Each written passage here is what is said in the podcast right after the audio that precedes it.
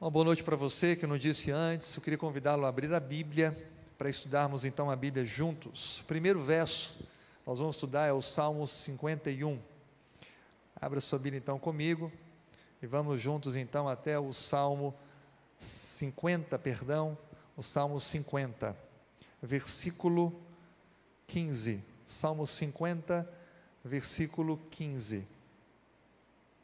Nós estamos em uma série bíblica estudando remédios para a alma. A palavra alma na Bíblia é vida. Então, remédios para a vida. E nunca se falou tanto de remédios como nos dias de hoje, né? Aliás, nós sabemos que tem pessoas que são até precipitadas, querem tomar o remédio sem ter o problema, achando que o remédio já vai prever. Cuidado com isso. Se torna um problema.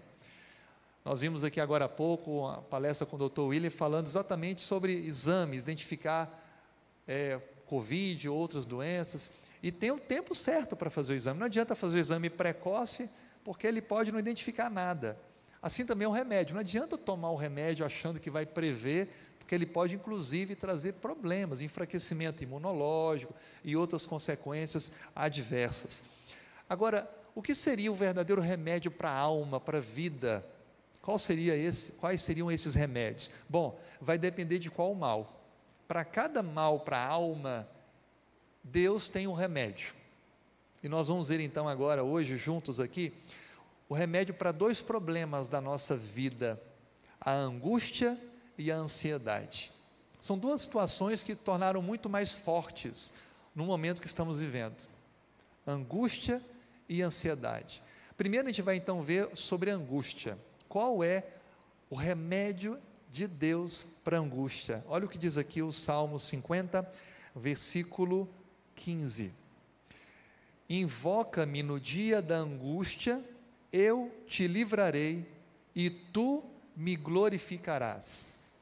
Invoca-me na tua angústia. Então, o primeiro ponto importante que a gente aprende aqui com esse texto bíblico como remédio é que a angústia, esse momento difícil que a gente clama, que a gente precisa do socorro divino, ele pode atingir todos nós. Ninguém está isento de passar um momento de angústia. Às vezes está passando por um problema e fala: Olha, eu estou angustiado.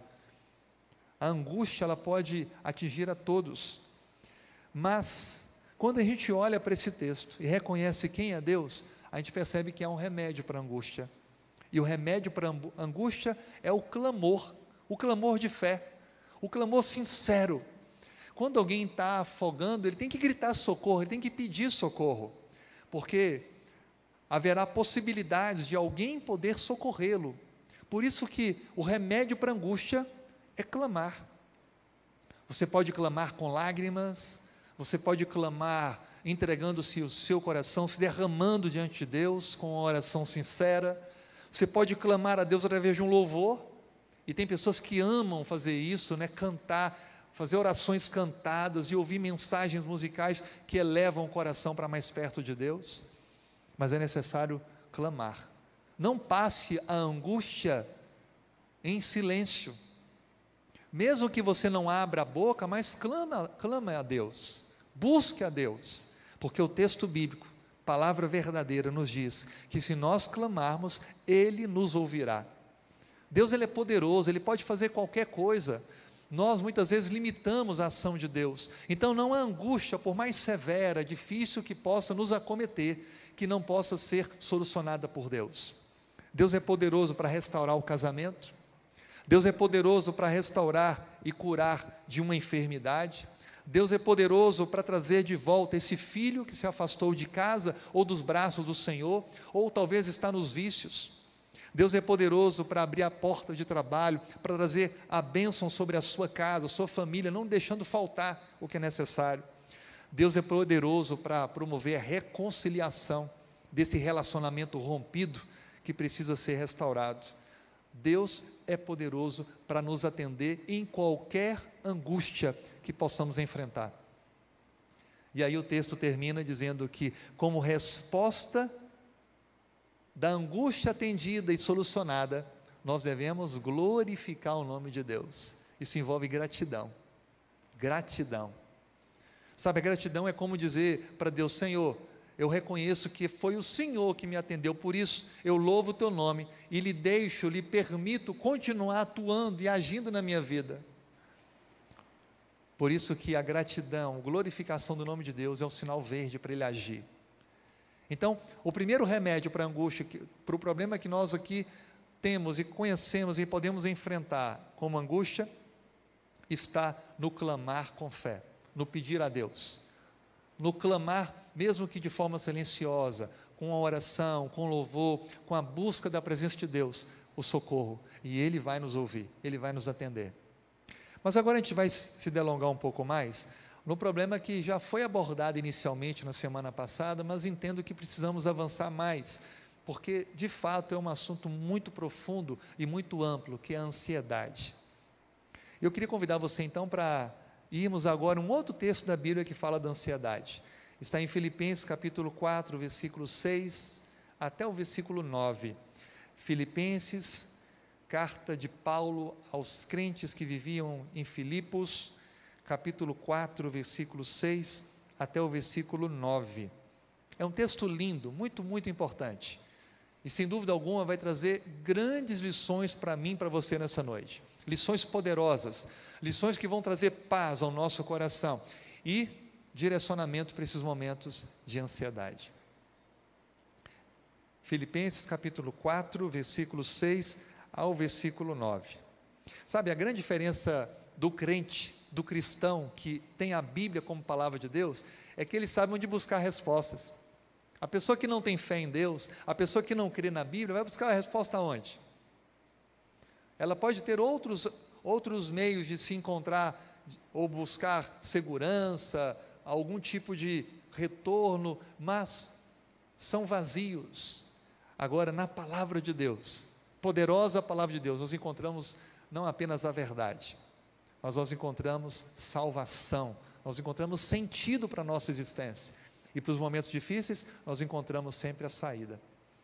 Então, olha o que Paulo aconselha para os crentes de Filipos, mas a mensagem atravessou o tempo e alcança a mim a você hoje que vivemos a geração ansiosa do século. Olha o que diz aí, Filipenses 4, versículo 6 ao versículo 9. Não andeis ansiosos de coisa alguma, em tudo, porém, sejam conhecidas diante de Deus as vossas petições, pelas orações, pela oração, pela súplica com ações de graças. E a paz de Deus, que excede todo entendimento, guardará o vosso coração e a vossa mente em Cristo Jesus. Finalmente, irmãos, tudo que é verdadeiro, tudo que é respeitável, tudo que é justo, tudo que é puro, tudo que é amável, tudo que é de boa fama, se alguma virtude há, se algum louvor existe, seja isso o que ocupe o vosso pensamento. O que também aprendestes e recebestes, e ouvistes e vistes em mim, isso praticai, e o Deus da paz será convosco. Que texto profundo esse! Que lições encontramos? Sabe, a ansiedade é considerado o mal do século. E nós, o Brasil, somos o país com maior número de ansiosos, de pessoas ansiosas de todo o planeta. A ansiedade ela atinge pessoas de todos os segmentos e de todas as denominações religiosas. É falsa a ideia, é um fake news dizer que um crente não tem ansiedade que um crente não tem esse problema, porque todo cristão também passa por ansiedade. A ansiedade, quando você vai olhar o significado dela, ela é apresentada de maneira bem interessante, é apresentado como algo que nos rasga ao meio, que nos estrangula ou nos sufoca, como se estivesse apertando e não permitindo mais a gente puxar o ar a ansiedade é algo que nos escraviza, é algo que nos limita, que nos restringe, que faz a gente não olhar além, mas ficar tão focado em algo que nos preocupa tanto que a vida pa passa a depender somente daquela questão.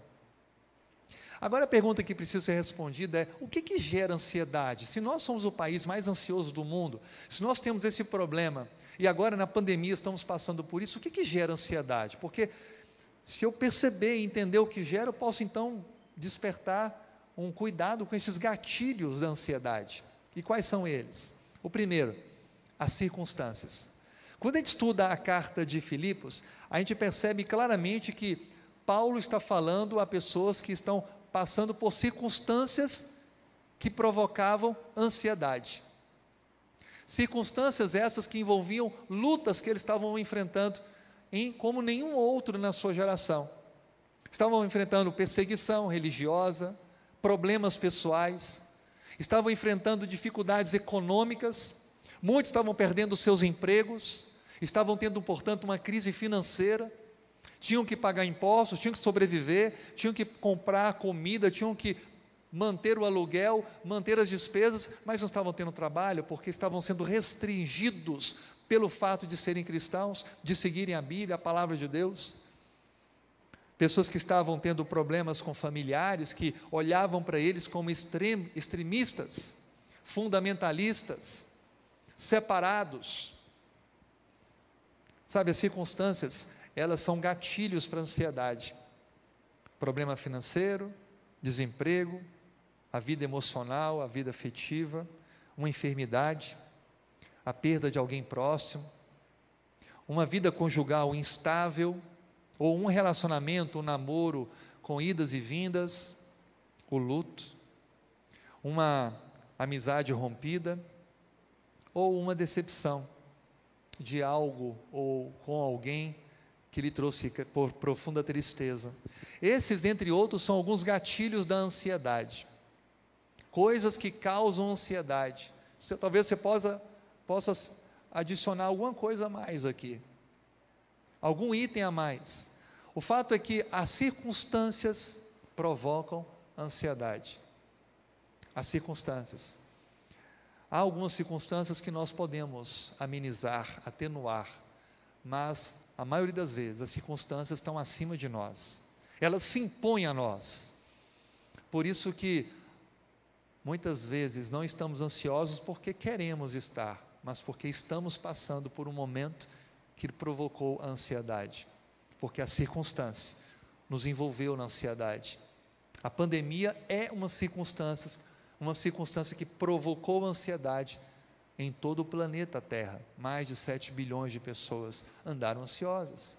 Quando eu vou poder voltar à normalidade? Quando eu vou poder voltar a trabalhar? E se eu pegar esse negócio e não conseguir respirar mais e me sentir afogando, não estando dentro da água? E como é que é isso? Será que eu vou me curar? Será que eu vou ficar gravemente ou vou apenas ter sintomas leves? E minha vida profissional, como vai ser? Quando é que eu vou poder abraçar alguém que não mora na mesma casa que eu? Quando é que eu vou poder ter esse contato? Motivos de ansiedade, provocado por circunstância. Circunstância essa que está acima, fora do nosso controle. Mas há um outro ponto que a gente percebe ao ler a carta de Filipenses que provoca ansiedade. É um segundo gatilho que está no capítulo 2. Se você olhar depois em casa, Paulo vai fazer uma exortação aí ao amor fraternal. Paulo vai falar sobre relacionamentos. E esse é o segundo gatilho para a ansiedade relacionamentos machucados. Nós somos seres relacionais, nós precisamos nos relacionar. Quantas pessoas não morrem de Covid, mas morrem de solidão, vivendo numa grande cidade, rodeado de pessoas, porque se sentem sozinhos, isolados, abandonados. Estava lendo essa semana um relato de uma algo surpreendente. Um homem americano pedia todos os dias a pizza em uma famosa pizzaria de uma rede americana. E durante muitos anos ele sempre pedia pizza, todos os dias. Já era um, um freguês conhecido. E então, passou-se um dia, dois, ele não pediu pizza. Passou-se cinco dias e a gerente da, da, da franquia, aonde entregava pizza para casa desse, desse freguês, desse cliente, Achou estranho aquilo e perguntou aos entregadores que faziam a entrega: Você se lembra daquele cliente de todos os dias? E ele disse: Sim, eu lembro, mas eu não, não, não, não entreguei mais nenhuma pizza lá, já tem alguns dias. E então se mobilizaram para fazer contato, mas ele não atendia o telefone. Tentaram buscar com vizinhos, mas ninguém tinha informação. Então pensaram: vamos, vamos até a casa dele, fazer uma visita, levar uma pizza de brinde, já que ele é um cliente de tantos anos. Chegaram na casa, bateram, bateram, ouviram o som de uma televisão, algo ali. Parecia ter alguém lá dentro, mas não abria a porta. Perguntaram novamente aos vizinhos, foram na casa do lado, ninguém tinha informações, já não via por quase dez dias. Dez dias. E então resolveram chamar a polícia. A polícia veio, bateu, bateu, e então uma voz fraca, vindo lá de dentro, do fundo, disse: Socorro! E ninguém ouviu a voz mais. A polícia, então, com autoridade, arrombou a porta, entrou na casa e encontrou o homem já nos seus últimos instantes. Precisou ser reanimado, levado às pressas ao hospital. Havia sofrido paradas cardíacas, estava ali já há algum tempo, já sem forças, perdendo peso, desidratado, porque vivia sozinho. Só foi lembrado porque uma pizzaria sentiu sua falta, porque era um cliente recorrente, contínuo. E por causa dessa pizza, ele hoje está vivo. Sabe, nós vivemos um mundo assim, estamos rodeados de pessoas, mas nos sentimos sós, porque os relacionamentos já não são mais como no plano original de Deus. Paulo fala para pessoas que viviam numa época onde estavam machucadas pelos relacionamentos fragilizados, adoecidos. Nós encontramos aqui em Filipenses Paulo orientando a igreja, mostrando que é necessário desenvolvermos relacionamentos. Sabe, quando a gente espera de alguém apoio essa pessoa começa a agir contra nós, isso traz ansiedade. Quando alguém deveria lhe motivar e está lhe criticando, quando alguém deveria te amar e está te odiando. Em Filipos ocorria tudo isso: intrigas, confusões, desavenças, conversinhas, falando da vida alheia, criticando, e isso estava impedindo o crescimento da igreja de Deus com a mensagem poderosa do Evangelho. Relacionamentos machucados, feridos, provocam ansiedade. Será que eu estou falando para alguém que está com relacionamentos machucados? Alguém próximo, talvez dentro da sua casa ou da sua família? Esses relacionamentos, se não forem entregues a Deus e restaurados por Deus, vão continuar te machucando e te provocando ansiedade. Só há uma forma de você ter a solução para isso, é lidando com a causa e não com o efeito da ansiedade. O terceiro gatilho para a ansiedade, e nós encontramos na carta, agora no capítulo 3 de Filipenses. Você percebe quando Paulo menciona aqui sobre uma exortação a não olhar para o, para o material, não olhar para o que possui, mas olhar para o alto. Porque um dos gatilhos para a ansiedade é a preocupação exagerada com as questões materiais, com o dinheiro. Será que eu estou falando para alguém que é preocupado com isso? Dizem que o nosso bolso, a carteira, é o órgão mais sensível do corpo, figuradamente. Será que isso é verdade? Você já perdeu alguma noite de sono por uma conta que tinha que pagar e não tinha dinheiro, por uma mensalidade da escola, da faculdade, ou por uma, um dinheiro que tinha que pagar alguém que você não tinha conseguido juntar ainda, a pessoa estava te cobrando e precisava. Será que ninguém nunca perdeu noite de sono por causa disso? Sabe, os crentes de Filipos também estavam passando por momentos assim. E Paulo fala para eles assim: não olhem para o material, olhem um pouco mais para cima. Sabe, hoje há pessoas que só se preocupam com dinheiro, só se preocupam com o material, perdem noites de sono por causa dos bens materiais, sobretudo aqueles que têm mais, eu creio que devem se preocupar ainda mais, porque tem vários empreendimentos, vários negócios. Nós vivemos em um momento de perdas, nós vivemos um momento de ajustes, mas um momento onde a ansiedade está sendo aumentada, porque queremos honrar os nossos compromissos, queremos ser honestos e íntegros. E quando aquilo que esperávamos que viesse não vem, a ansiedade se torna latente. Contudo, a ansiedade ela é inútil. A verdade é essa. A ansiedade ela, ela não pode resolver o problema. Pense, por exemplo, a pessoa que precisa receber um dinheiro, você tem que pagar e não tem o um dinheiro. Você vai ficar ansioso. Chega para a pessoa, olha, me desculpa, não tenho agora, mas sabe que eu estou muito ansioso para te pagar. Vai resolver o problema da pessoa? Você dizer que está ansioso? Não. Então a ansiedade, além de não resolver o problema, ela destrói o ser humano. Ela prejudica, ela traz problemas físicos. Ela faz adoecer ela traz sofrimento. A Bíblia destaca que os que não confiam em Deus são aqueles que sofrem mais com ansiedade. A Bíblia não fala que eu não posso ter momentos ansiosos, mas sofrer da ansiedade, tê-la crônica, é resultado de falta de fé. Porque a ansiedade é uma preocupação com algo que você não pode resolver naquele momento. E quando você faz isso, você está destituindo o agir de Deus na sua vida e naquele problema.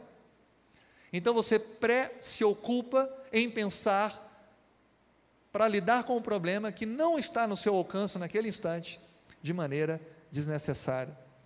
Aí a pergunta que fica é: como está minha fé em Deus hoje? Será que a minha fé em Deus é suficiente para eu não ficar preocupado desnecessariamente com as questões da minha vida? Qual seria então o remédio para esse mal? Aonde encontrar saída se estamos vivendo um momento tão difícil? A solução está aqui na palavra de Deus. No texto que lemos no início, Filipenses capítulo 4. Três coisas precisam ficar claras em nossa mente hoje, que trarão para mim e para você, nos momentos de ansiedade, nos momentos de lutas, as respostas divinas para não sermos dominados pela ansiedade. O primeiro deles está no versículo 6 do capítulo 4 de Filipenses, que diz assim: Não andeis ansiosos de coisa alguma, em tudo, porém, sejam conhecidas diante de Deus. Leia comigo o que diz aí: as vossas petições pela oração, pela súplica e pelas ações de graças. Sabe qual é o primeiro antídoto ou remédio para a ansiedade? Isso aqui, ó, a oração. Esse é o primeiro remédio. O primeiro remédio à ansiedade. Mas o que seria a, a oração? Paulo lhe fala aqui em três aspectos da oração. Ele fala de súplica, ele fala de ações de graças e ele fala também aqui de petições ele fala de gratidão, ele fala de adoração e ele fala de súplica. O que seria isso? Como desenvolver essa relação com Deus? Para aprendermos a orar, é necessário entendermos quem é Deus. Quando você vai ligar para alguém, é muito melhor você ligar para alguém sabendo quem é a pessoa, não é? Eu não sei você, mas antes de ligar para alguém, eu tento ver se o número daquela pessoa está no WhatsApp. Eu olho a foto, confirmo se é aquela pessoa mesmo, para então fazer a ligação. Hoje a gente nem liga mais, a gente manda uma mensagem. Eu posso ligar para você? Não é assim? As coisas mudaram, né? Antigamente não, o telefone tocava, tinha que sair correndo, aquele telefone de discozinho antigo em casa, né? Quem podia ter um telefone desse? Ou aquele de botãozinho, discagem. E aí tocava, parava tudo o telefone está tocando, alguém, alguém precisa falar. Alguém importante, alguma situação importante. Parava tudo estava fazendo. Depois veio o celular que colocava aqui na cintura, pendurado e tocava, era até importante, né? Atender um celular. Poxa, ligação pagava quem ligava e quem recebia, lembra disso? Então era assim importante atender um celular. Hoje não. Hoje a gente vai atender se puder senão a gente só vai responder a mensagem. Então tem que pedir permissão. Eu posso te ligar? Para orar, a gente precisa entender quem é Deus. Porque a oração não é uma conversa com alguém, a conversa com Deus. Quem é Deus para você? Como você define Deus? Deus, segundo a Bíblia, é onipotente, onipresente, onisciente, transcendente, eterno. Essas são as principais definições de Deus. Sabe todas as coisas, de todos os lugares, de todas as épocas. Tem o poder sobre tudo e nada lhe é impossível. Transcende porque ele faz-se no viver de suas criaturas, apesar de transcendê-las, estar acima delas. Quando a gente vai olhar, não existe ninguém igual a Deus. Deus era sui generis, Ele está além da nossa capacidade de compreendê-lo. O universo não surgiu de forma espontânea, por mais complexo que seja, Deus criou pelo poder da Sua palavra. Não existe nada igual. Deus trouxe a origem à vida. A ciência não pode explicar a complexidade do universo, e cada vez que passa, tentam trazer informações sobre a imensidão do universo e coisas novas e novas e novas. E nada disso surgiu de uma explosão, do acaso de bilhões e bilhões de anos, mas foi criado pela palavra poderosa de Deus. Não há limites para o agir de Deus. Não há limites para a criação complexa de Deus. Olha o corpo humano, quantas coisas a ciência não conseguiu explicar ainda no corpo humano? A complexidade que é esse agir do Covid numa pessoa saudável, aparentemente, de maneira agressiva, jovem, e numa pessoa mais de idade não ter nada. Essa diferença, por quê? Não consegue se entender ainda. Vários fatores talvez têm sido abordados, mas há muito. Cada um tem uma reação, cada um tem um efeito. O corpo humano é muito complexo. Não há como destituirmos de que Deus é a origem da vida. Mas como é que a gente entende Deus? a gente entende quem é Deus com o nosso relacionamento com Ele. Eu ouvi uma ilustração sobre isso que me chamou muita atenção. Sabe, nós pais somos indagados pelos filhos sobre muitas coisas. E os filhos fazem perguntas que nos fazem pensar. E um filho, então, querendo fazer aquelas perguntas: por que, pai? Por que, pai? E ele então perguntou ao seu pai: pai, qual que é o tamanho de Deus? Qual o tamanho de Deus? Sabe, a gente está na fase adulta, a gente não pensa muito sobre isso, né? Tamanho de Deus. E aí o pai pensou, aí viu aquela sabedoria que todo pai, toda mãe tem. E ele então olhou para o céu e apontou para o filho: Filho, o que é está indo lá no céu movimentando? E aí o filho olhou: Ah, pai, é um avião. E aí o, o pai pergunta para o filho: E qual o tamanho daquele avião? aquela imensidão do céu, o avião longe. Aí o filho disse: Ah, pai, é bem pequenininho. É pequenininho assim, ó. O pai então estava com tempo de folga, deu uma saída com o filho, foi até o aeroporto da cidade que moravam, o aeroporto internacional. Havia, coincidentemente, aproximado uma aeronave grande, dessas de quase 400 passageiros.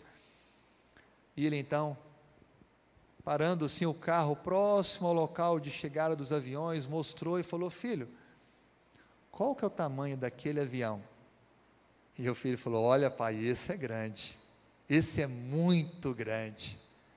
E ele então olhou para o filho e disse: Filho, assim também é Deus, esse também é o tamanho de Deus.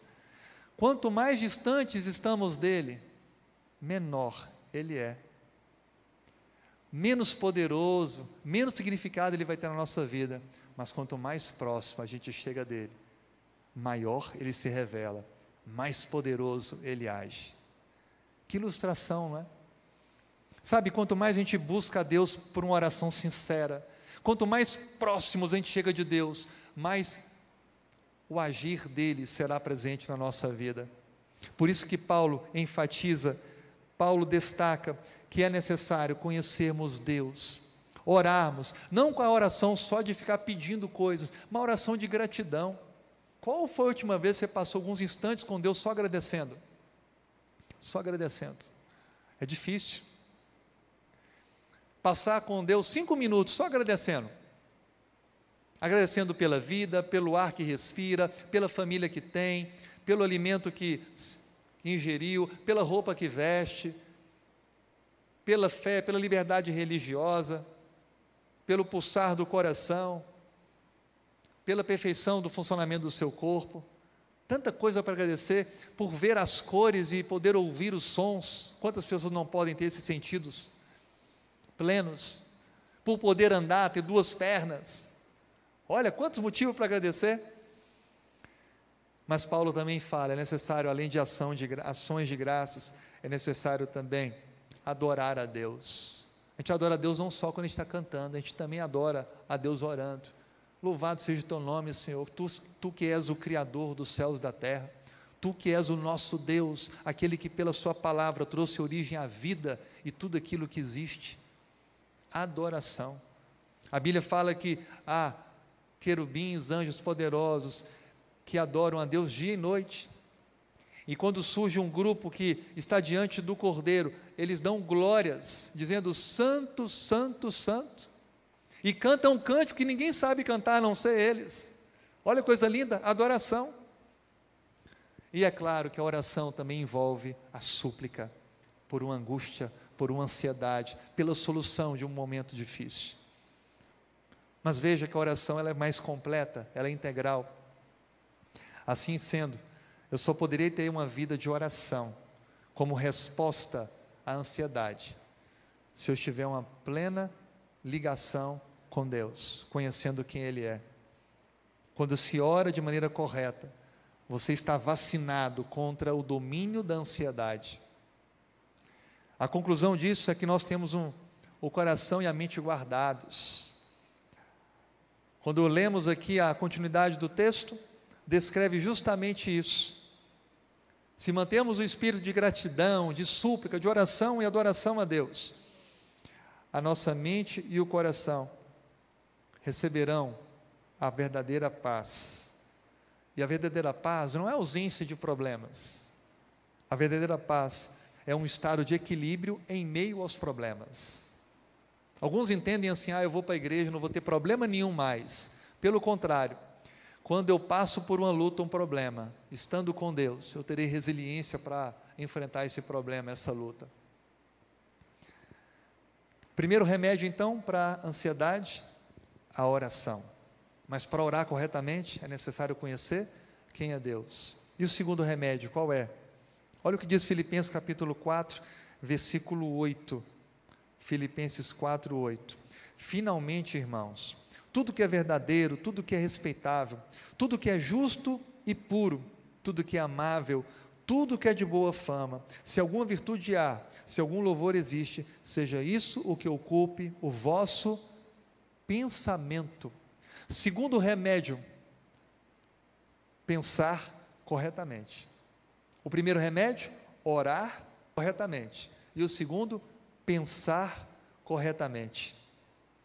Quando alguém está ansioso, estamos falando de um sentimento, algo tão forte que provoca sintomas, reações físicas.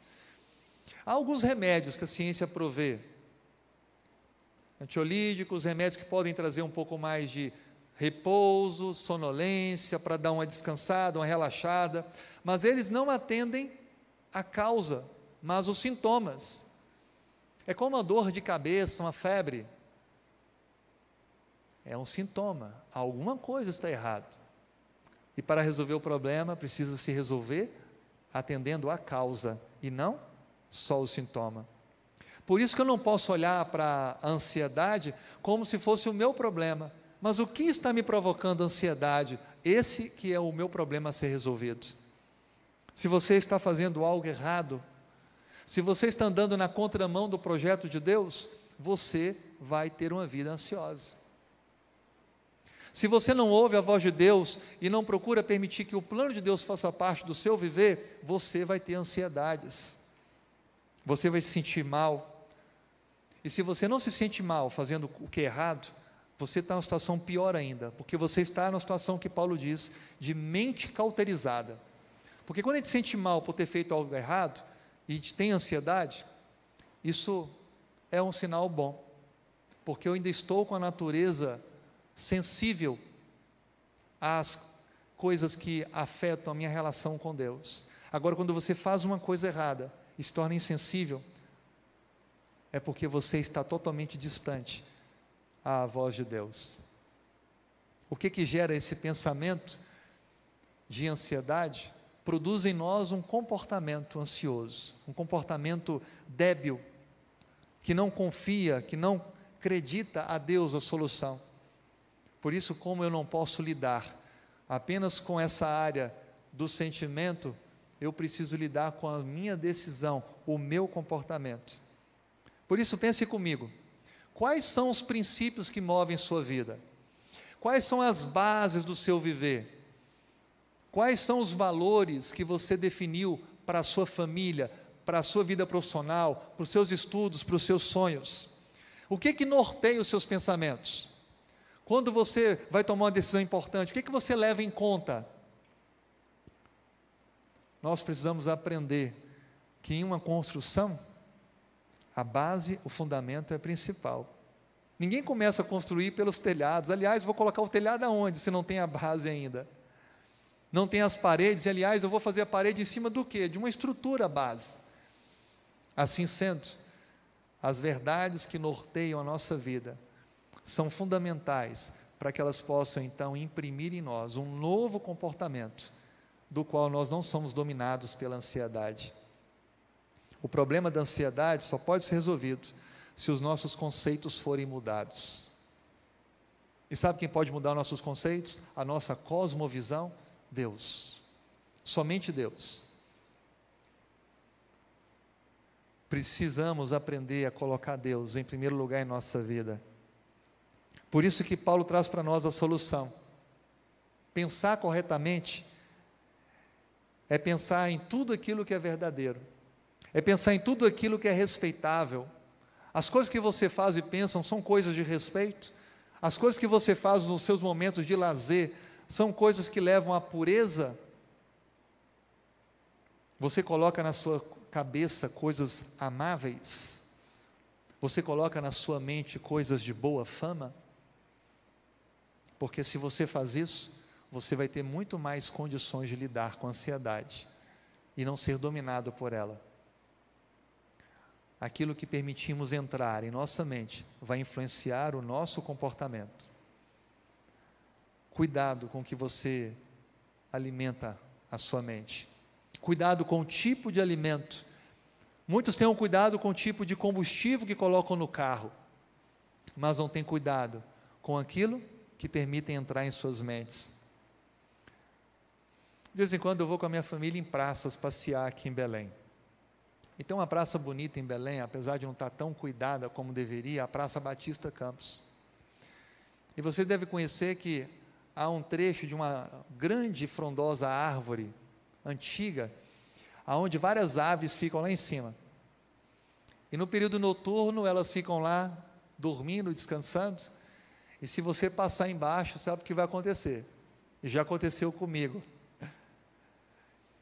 Você vai ser atingido por um projétil branco, gosmento. Todos conhecem. Interessante que naquele percurso assim embaixo dessa árvore ninguém anda é vazio, mas o chão é todo marcado com os projéteis brancos. O fato é que a gente pode estar andando na rua e não conseguir desviar de uma situação dessa, de ser atingido por um projétil de um pássaro, de um dejeto de um pássaro. Mas, segundo o ditado, nós não podemos impedir que um pássaro voe sobre a nossa cabeça, mas nós podemos impedir que ele faça o ninho sobre a nossa cabeça. Percebeu a diferença? Não tem como eu controlar o fato de estar passando um lugar e ter algum pássaro, mas eu posso me movimentar, não permitindo que ele faça morada em cima da minha cabeça. Nós somos um produto da nossa mente. Se nós alimentarmos a nossa mente com aquilo que é puro, amável, de boa fama, nós saberemos lidar com as angústias e aquilo que possa provocar ansiedade e não sermos dominados pela ansiedade. Para terminar, três remédios para a ansiedade: orar corretamente, pensar corretamente. E o último, qual é? Está no capítulo 4, no versículo 9. Eu queria ler esse último verso com vocês.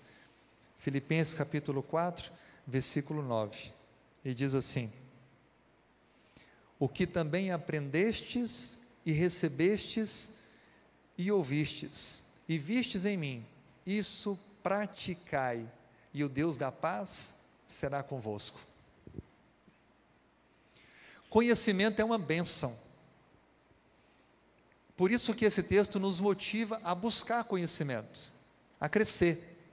Busque mais, estude mais, descubra mais, avance mais a sua caminhada espiritual. Sabe, tem pessoas que fizeram um estudo preparatório, tomaram decisão ao batismo e depois disso pararam na sua caminhada. Não pare. Estude, avance, vá adiante, leia bons livros. Entenda coisas que você não havia entendido ainda e achou que não eram relevantes, mas que agora poderão ser muito importantes na sua caminhada cristã. Agora, lembre de uma coisa: não basta apenas conhecer, é necessário colocar em prática. Não basta apenas saber de cor e de cabeça os princípios, é necessário vivê-los. Blinde a sua mente com o conhecimento prático da palavra de Deus. Apegue-se ao conhecimento salvador da palavra de Deus. Paulo aconselha a igreja: não andeis ansiosos, de que maneira? Orando corretamente, pensando corretamente e agindo coerentemente com a sua fé. Agir é levar à vida prática a essência do Evangelho. Deixemos de ser teóricos, filosóficos e sejamos reais discípulos de Cristo, que levam em conta que a essência do Evangelho está no amor a Deus ao próximo e a nós mesmos. E aí Paulo diz que ao fazermos isso, nós teremos paz. A paz de Deus. O que é a paz de Deus? A paz de Deus não é a ausência de lutas, mas é um relacionamento tão próximo a Ele, que ainda que sejamos no caos, no conflito, no meio da guerra, temos a certeza de que Ele está conosco. Salmo 23 diz: Ainda que eu ande no vale da sombra e da morte, não temerei mal algum, porque tu estás comigo. Momento de angústia, momento de luta, mas está em paz, porque tem a paz de Deus. Nessa noite a gente vai ter alguém que decidiu aceitar essa paz, alguém que quer reafirmar a sua decisão diante de Deus e que nessa noite vai ser batizado, vai participar do novo nascimento. Esse momento tão singular de decisão, esse momento de entrega. O pastor Rafael Mariano vai conduzir esse momento e nós vamos poder participar dessa decisão linda e maravilhosa que o Daniel tomou. No Evangelho de Lucas, no capítulo 15, Jesus ele contou três parábolas para os seus ouvintes: a parábola da dracma perdida, da ovelha perdida e do filho perdido. Essas parábolas elas são uma representação dos três tipos de perdidos que existem no mundo. O, a dracma representa aqueles que estão perdidos, não sabem que estão perdidos e não sabem como voltar. A ovelha representa aqueles que estão perdidos, sabem que estão perdidos, mas não sabem como retornar. E o filho pródigo representa aqueles que estão perdidos, sabem que estão perdidos e sabem o caminho de volta. O colecionador representa Deus, o pastor representa Deus, o pai também representa Deus. E o colecionador ele vai atrás da dracma, o pastor vai atrás da ovelha. Mas na parábola do filho, o pai não vai atrás do filho. Que é que traz o filho de volta para casa? É o amor do pai. É a certeza que ele tinha de que o pai o amava. Na vida real, quando é, Deus vai em busca do filho pródigo, quando há um filho pródigo, Deus vai atrás. Além dele ir atrás, o seu amor também o atrai. Aqui está o filho pródigo. Aqui está Willer. Willer, alguns anos foi batizado, se afastou, mas a namorada, a Érica, orou, insistiu com ele, orou, orou, e acima de tudo, o Espírito Santo né, insistiu com ele. O amor de Deus o atraiu, de maneira que hoje ele está aqui para entregar a sua vida mais uma vez ao seu Salvador. Deus seja louvado, William. Vamos orar.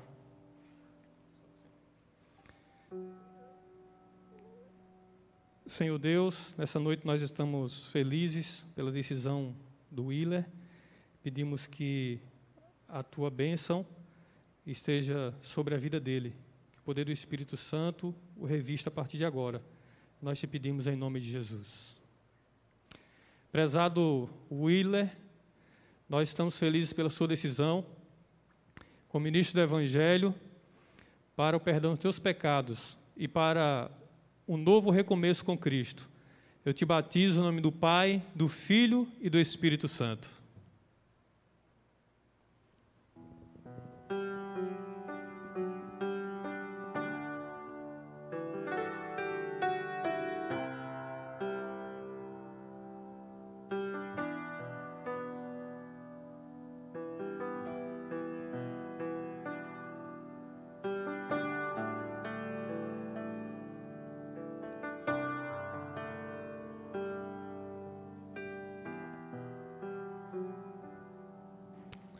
Deus seja louvado pela decisão dele.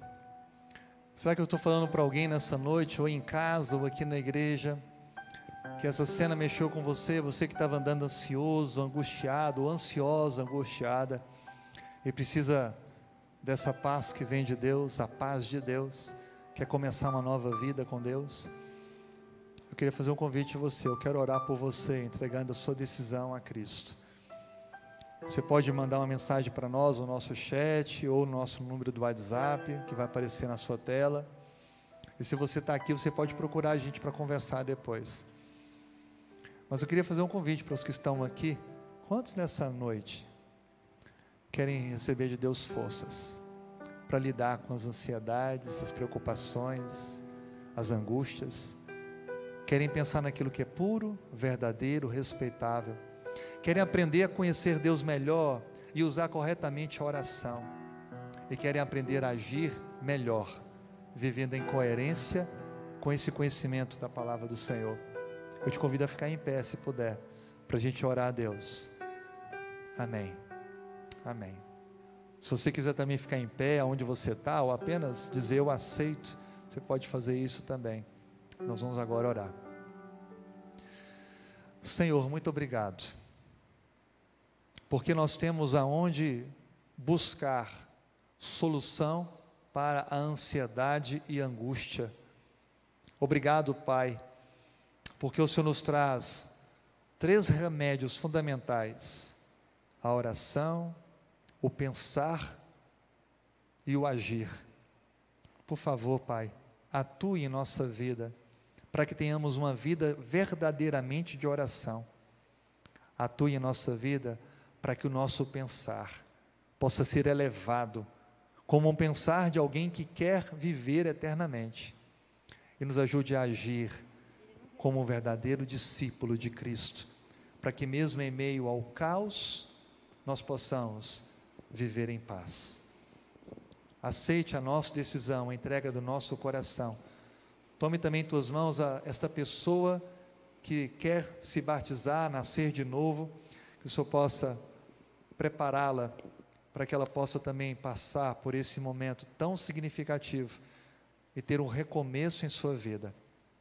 Aos que aqui estão, despeçam a todos nós em paz, levando-nos em segurança aos nossos lares, dando-nos uma semana de vitórias, em nome de Jesus. Amém.